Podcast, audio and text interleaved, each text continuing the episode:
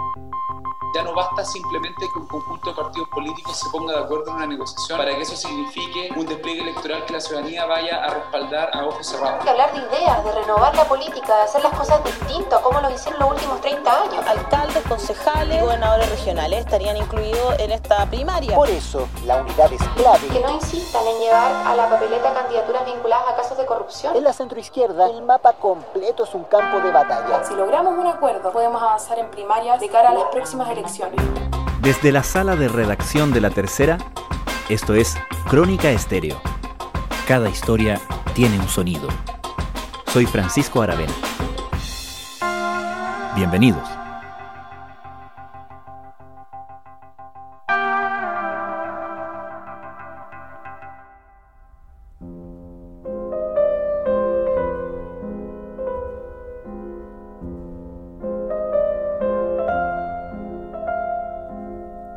Hoy vence el plazo para la inscripción de las primarias de las próximas elecciones municipales y de gobernadores regionales.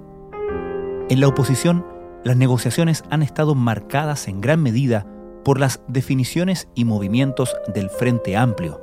Este bloque político el domingo pasado descartó de plano participar en unas primarias con la ex nueva mayoría, pero al día siguiente revirtió su decisión aunque declarando que para sentarse a negociar debían cumplirse una serie de condiciones.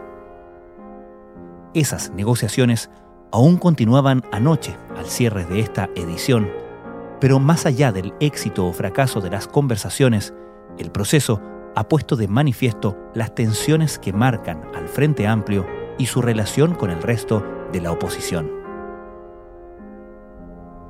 Entre la lucha por la identidad y el pragmatismo político, ¿cómo ha jugado sus cartas el Frente Amplio en esta pasada?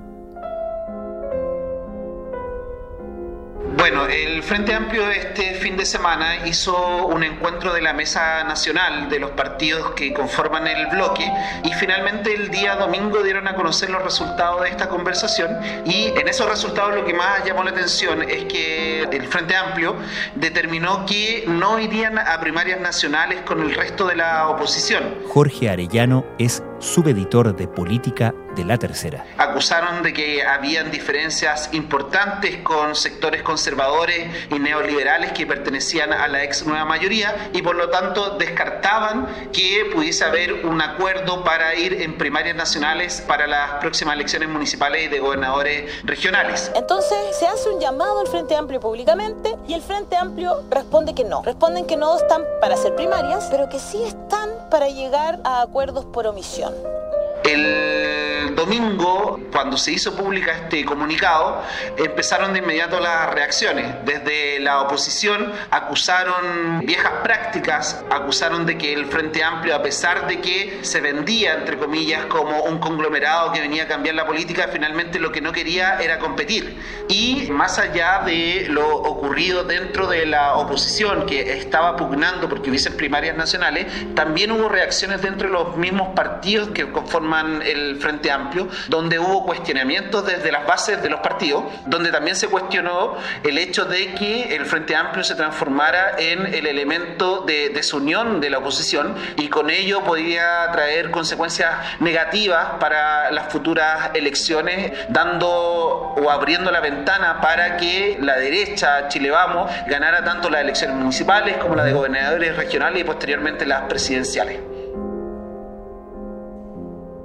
Y también hubo parlamentarios que se manifestaron en contra de esta decisión, ¿no? Efectivamente, dentro de Revolución Democrática, que es el partido más grande hoy en día dentro del Frente Amplio, hubo cuestionamiento a la decisión tomada por la Mesa Nacional del Conglomerado. Diputados como Pablo Vidal o Natalia Castillo salieron a hacer públicas sus diferencias con la decisión tomada por eh, la dirigencia del bloque, diciendo que ellos estaban en desacuerdo con no eh, participar, concurrir en primaria a nivel nacional. Mira, la verdad es que es una definición que conocimos a través de redes sociales donde Frente Amplio descartaba la posibilidad de primarias con el resto de la oposición. Y yo quisiera partir diciendo aquí algo que a veces por obvio no se señala. Y es que lo que no deberíamos estar buscando son acuerdos meramente electorales. También, por ejemplo, en el Partido Liberal hubo un parlamentario, Alejandro Bernales, quien también cuestionó la decisión, más allá de una serie de otros militantes de base bien conocidos y que tienen gran influencia en las redes sociales que también cuestionaron la decisión. Mencionas el tema de las redes sociales porque también hubo ahí un rebote importante de esta decisión, ¿no? El Frente Amplio ha reconocido, eh, o al menos así dicen aquellos que han cuestionado sus acciones políticas por reaccionar frente a lo que ocurre en las redes sociales. Hay que recordar que esto ya pasó hace algunas semanas cuando el Frente Amplio tuvo que retroceder, cuando había tomado una decisión en una jornada de reflexión de ir directamente a primera vuelta presidencial, señalando que no participarían de primarias de la oposición. Fueron las redes sociales las que presionaron al Frente Amplio y finalmente terminaron dando un giro sobre esa resolución tomada hace algunas semanas. Ahora es un giro todavía retórico porque en el caso de la presidencial no había ningún plazo encima, a diferencia de esta vez que sí está el plazo encima de la inscripción para las primarias legales. Hay un plazo que se cumple hoy día, en la tarde, 17 horas, se plantea como el plazo máximo desde el CERVEL para entregar todos los antecedentes de las candidaturas y los posibles mecanismos para elegir a estos candidatos, aunque el plazo se cumple a medianoche, el plazo legal. Y efectivamente, el Frente Amplio, ante las recriminaciones de sus propios partidarios, el día lunes terminó dando un giro y señalando que habían ciertas condiciones establecidas para finalmente negociar una posible primaria nacional eh, para las municipales la elección de gobernadores regionales. ¿Y cuáles eran esas condiciones que planteaba el Frente Amplio para sentarse a negociar? Básicamente el Frente Amplio hablaba de, tres condiciones y estas condiciones tenían que ver con, primero, establecer una especie de comunes mínimos programáticos para cada una de las candidaturas, también un principio ético que era que los partidos no apoyaran a aquellos candidatos involucrados en algún caso o investigación asociada a la corrupción y también que aquellos incumbentes, aquellos alcaldes que estaban en ejercicio, sí participaran del proceso de primarias. Deben existir ciertos compromisos, como que las fuerzas de la ex nueva mayoría estén disponibles para hacer competir a sus alcaldes actualmente electos, sin privilegios, que no insistan en llevar a la papeleta candidaturas vinculadas a casos de corrupción y establecer también mínimos programáticos. Si logramos un acuerdo respecto a esos tres puntos, podemos avanzar en primarias de cara a las próximas elecciones. Eso eran básicamente los tres elementos que ponían ahora el Frente Amplio como eh, claves para lograr un, acuerdo. Y si uno pone atención a esas condiciones, ¿cuáles son los alcaldes que se encontrarían discutidos o para el Frente Amplio discutibles? El Frente Amplio ha expresado públicamente una serie de, alcaldes por los cuales ellos tendrían ciertos reparos. Entre ellos estaba, por ejemplo, el alcalde de San Ramón, Miguel Ángel Aguilera, ex Partido Socialista, el alcalde de Los Espejos, Miguel Ángel Bruna, ex PPE, la alcaldesa de Quinta Normal, Carmen Gloria Fernández, DC, de La Granja, Felipe del Pin, también DC, y de Coquimbo, Marcelo Pereira. Esos son básicamente los alcaldes que se han hecho públicos o que algunos de los parlamentarios han expresado como nombres que pudiesen generar inconveniencias para un acuerdo amplio del sector. Arica, Macul, Independencia y Valparaíso hoy son sus bastiones. En la quinta región confían en instalar sus banderas en Viña del Mar y San Antonio. Dicen no estar disponibles para apoyar a ciegas a alcaldes socialistas, radicales, PPDs o DC que hoy estén cuestionados, mucho menos sin un programa que los una. Hemos visto cómo los sectores de la última mayoría hacen llamados al vacío, a una unidad de siglas, sin mínimos comunes que nos permitan avanzar ¿Y qué respuesta encontró este planteamiento, estas condiciones que ponía el Frente Amplio en la ex nueva mayoría? La respuesta fue casi inmediata. Eh, los presidentes de los distintos partidos salieron a cuestionar la decisión del Frente Amplio, a decir que ellos siempre han estado dispuestos a las primarias, que ellos jamás apoyarían a alcaldes que estuvieran involucrados en casos de corrupción. Por ejemplo, desde el Partido Socialista señalaron que el alcalde Miguel Ángel Aguilera de San Ramón ya no pertenece a sus filas y por lo tanto el partido no lo iba a apoyar en una reelección. Lo mismo desde el PP Şimdi dijeron que el alcalde de Los Espejos no era parte de sus filas y por lo tanto no lo iban a apoyar. En el caso, por ejemplo, de la democracia cristiana, dijeron que Carmen Gloria Fernández no iba a la reelección. Por lo tanto, eh, desde esos partidos plantearon que sí se cumplía ese primer punto. También plantearon que había una coincidencia programática que estaba expuesta en distintas plataformas donde habían unos compromisos mínimos y lo que faltaba era que el Frente Amplio dijera que estaba de acuerdo o en desacuerdo con eso. Y también plantearon que ellos estaban dispuestos a poner sus cartas actuales al alcalde en disputa de primarias, que no tenían miedo a competir. Por lo tanto, se cumplían los requerimientos del Frente Amplio. Nosotros estamos disponibles a participar en primarias para gobernadores y alcaldes sin ningún tipo de exclusión. En caso que esto no prospere, propondremos alternativas, pero nuestra primera opción por lejos son las primarias. Me mencionaste a una serie de alcaldes. ¿Qué pasa con Felipe Del Pin DC de La Granja y Marcelo Pereira también DC de Coquimbo. ¿Cuál es el cuestionamiento que el Frente Amplio tiene con ellos? El cuestionamiento, de hecho, los mismos dirigentes de la nueva mayoría dicen que no lo entienden. Puede ser un, un cuestionamiento de gestión, dicen desde la nueva mayoría, pero aseguran que ellos no están involucrados en ningún caso de corrupción o que tenga relación con la probidad. De hecho, dentro de la nueva mayoría manifestaron por el contrario, que alcaldes que forman parte del Frente Amplio sí están involucrados en casos que van en, contra de la probidad, como por ejemplo el alcalde de Arica o el alcalde de Independencia, Gonzalo Durán, que era un ex socialista que actualmente pertenece al movimiento UNIR y que está involucrado en investigaciones, por ejemplo, en el denominado caso Tragamonedas. Ahora, cumplidas entonces, a vista de por lo menos la ex nueva mayoría, las condiciones que planteaba el Frente Amplio ¿por qué no estamos hablando ahora, el día martes en la noche, de una negociación exitosa? Sí, ahí es donde se enreda un poco la, situación, porque hay versiones distintas. Desde el Frente Amplio dicen que la nueva mayoría, la exconcertación, están protegiendo a ciertos candidatos y que efectivamente no quieren que estos formen parte de primaria, sobre todo los incumbentes, que hay cierto blindaje para algunos candidatos incumbentes y también algunos candidatos a gobernadores regionales, que es una elección inédita por el otro lado, desde eh, la ex concertación, ex nueva mayoría, plantean que desde el Frente Amplio nunca hubo reales intenciones de participar de una primaria, al menos de candidatos a la alcaldía. Ellos plantean que si bien eh, el Frente Amplio ha mostrado disposición a participar, por ejemplo, de una primaria en gobernadores regionales, donde ellos tienen aproximadamente 13 candidatos que aseguran son competitivos, en el caso de los municipios, desde la ex nueva mayoría aseguran que el Frente Amplio nunca ha manifestado disposición a competir. Y en esa tesis, ¿qué explicaría, siguiendo, insisto, esa tesis, que igual estén negociando mientras nosotros hablamos?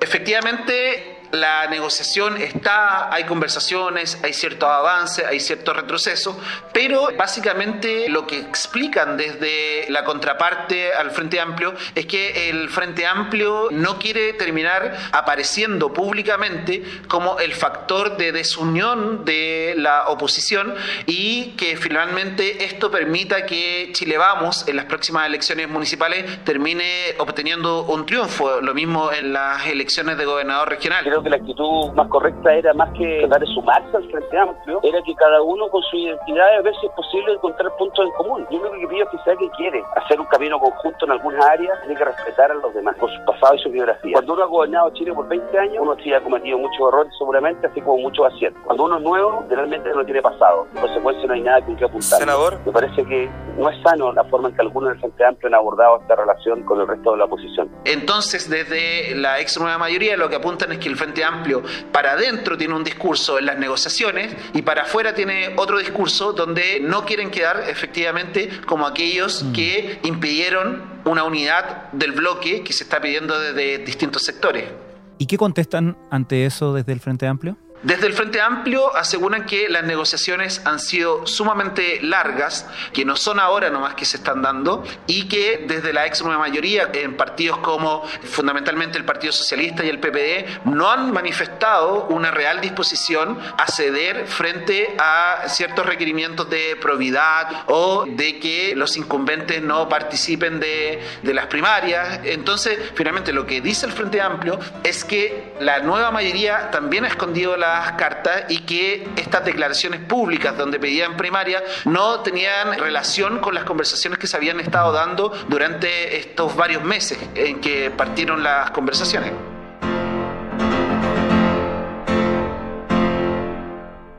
Ahora, ¿cómo podríamos caracterizar el dilema o las tensiones internas del Frente Amplio que lo llevan a tomar una decisión el domingo, tomar otra decisión el lunes, además de las reacciones externas que ya describiste, ¿cuáles son los aspectos que están en juego para el Frente Amplio en esta pasada? El Frente Amplio nace como una contraparte a la ex nueva mayoría. 11 agrupaciones políticas dieron inicio al Frente Amplio y lanzaron además una plataforma este fin de semana online para quienes deseen inscribirse en este pacto electoral que está en conformación. Básicamente esa es su piedra fundamental, es ser un cuestionador de los gobiernos de la exconcertación, por ejemplo. Entonces hay una complejidad en su decisión que tiene que ver con verse hoy día para aquellos que creyeron en su proyecto aliados con estos mismos personajes, dirigentes que ellos cuestionaron y a quienes acusan de ser los responsables de lo ocurrido en estos últimos 30 años y que, por ejemplo, desencadenaron el estallido social del 18 de octubre. La complejidad también del Frente Amplio pasa porque ellos son una coalición que quiere crecer, que en algún momento quiere disputarle la hegemonía de la centroizquierda a estos dirigentes de la exconcertación, de la ex nueva mayoría, y para crecer tienen que competir. Actualmente el Frente Amplio tiene solo tres alcaldes. Entonces, ellos también ven en estas próximas elecciones municipales una oportunidad importante de crecer. Y ese es el gran dilema que hoy día tiene el Frente Amplio. Disputar, crecer, para en un futuro llegar a, hacer gobierno o finalmente participar de esta dinámica política e impedir, por ejemplo, que la derecha vuelva a ser gobierno o que la derecha gane las elecciones municipales. El Frente Amplio efectivamente tiene una serie de cartas dirigentes que pueden seguir creciendo, como Gabriel Boric, como Giorgio Jackson, como Vlado Mirosevic, que en un futuro eventualmente podrían eh, disputar, como lo plantean internamente, una carrera presidencial. Sí, bueno, es una decisión difícil que además eh, se da a puertas o, quedando muy poquito para el cierre final de las conversaciones que llevamos teniendo por ya dos meses, dos meses y medio con el resto de la oposición, buscando fórmulas para, por un lado, cerrarle las puertas a la derecha, a Chile y por otro lado, garantizar em, las condiciones para que los proyectos transformadores y ciudadanos avancen. Creo que en esa conjunción de objetivos es que debemos buscar las fórmulas que nos permitan alcanzarlo y en ese sentido, las primarias, al menos en las condiciones en las que hoy día se está conversando de primaria no es algo que nos parezca favorable para el avance de la fuerza transformadora. Yo no descarto que las condiciones cambien, ojo. El problema es que las decisiones las tiene que tomar hoy día y esas decisiones involucran a más personas y también los pueden hacer pagar un costo con la opinión pública. De hecho, algunos plantean al interior del mismo Frente Amplio que de no ir hoy día en unidad y ser por así decirlo, responsable de una derrota de la oposición, los costos que podrían pagar son altos, fundamentalmente porque estarían renunciando a la posibilidad hoy día de gobernar, de ejecutar a través de las alcaldías y posteriormente disputar a corto plazo la carrera presidencial y ser gobierno. Podría pensar uno, por ejemplo, que para el Frente Amplio puede tener más sentido crecer desde la oposición con vocación de minoría mientras esos liderazgos principales que tienen maduran y ganan trayectoria para luego ir efectivamente a disputar poder real?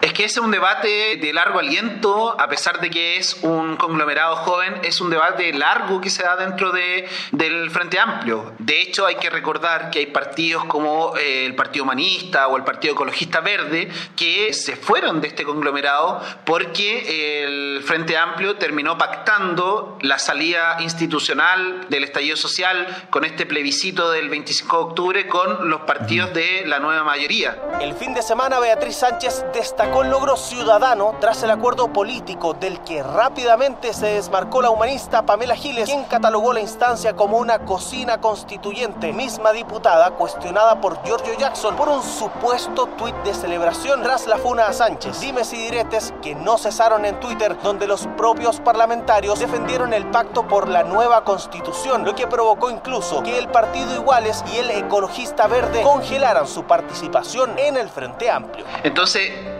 esos partidos se fueron del bloque y ellos estaban por romper, por finalmente disputarle el poder a la ex nueva mayoría. El problema para algunos dirigentes del Frente Amplio es que consideran eh, inconcebible ser la cola de vagón de un conglomerado como la ex concertación, donde hay dirigentes que para ellos son sumamente cuestionables. Entonces, en ese debate que tienen internamente sobre cómo va a ser la estrategia para seguir creciendo y en algún momento disputar el poder y el gobernar, es donde también se enredan comunicacionalmente y salen con decisiones que finalmente tienen que retroceder porque no estaban bien conversadas o digeridas dentro de las propias bases de los partidos. Y eso ha sido un problema que ha tenido el Frente Amplio durante varios años, que como insisto, son cortos, pero son varios los momentos en que el Frente Amplio ha tenido que tomar decisiones que después son cuestionadas y a las que tiene que finalmente retroceder.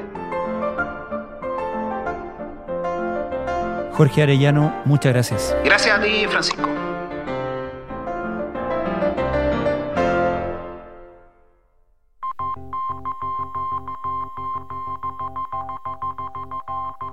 Crónica Estéreo es un podcast de La Tercera. La producción es de Rodrigo Álvarez y Melisa Morales.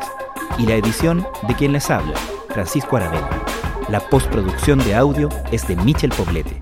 Nuestro tema principal es Hawaiian Silky de Sola Rosa, gentileza de Way Up Records. Nos encontramos pronto en una nueva edición de Crónica Estéreo.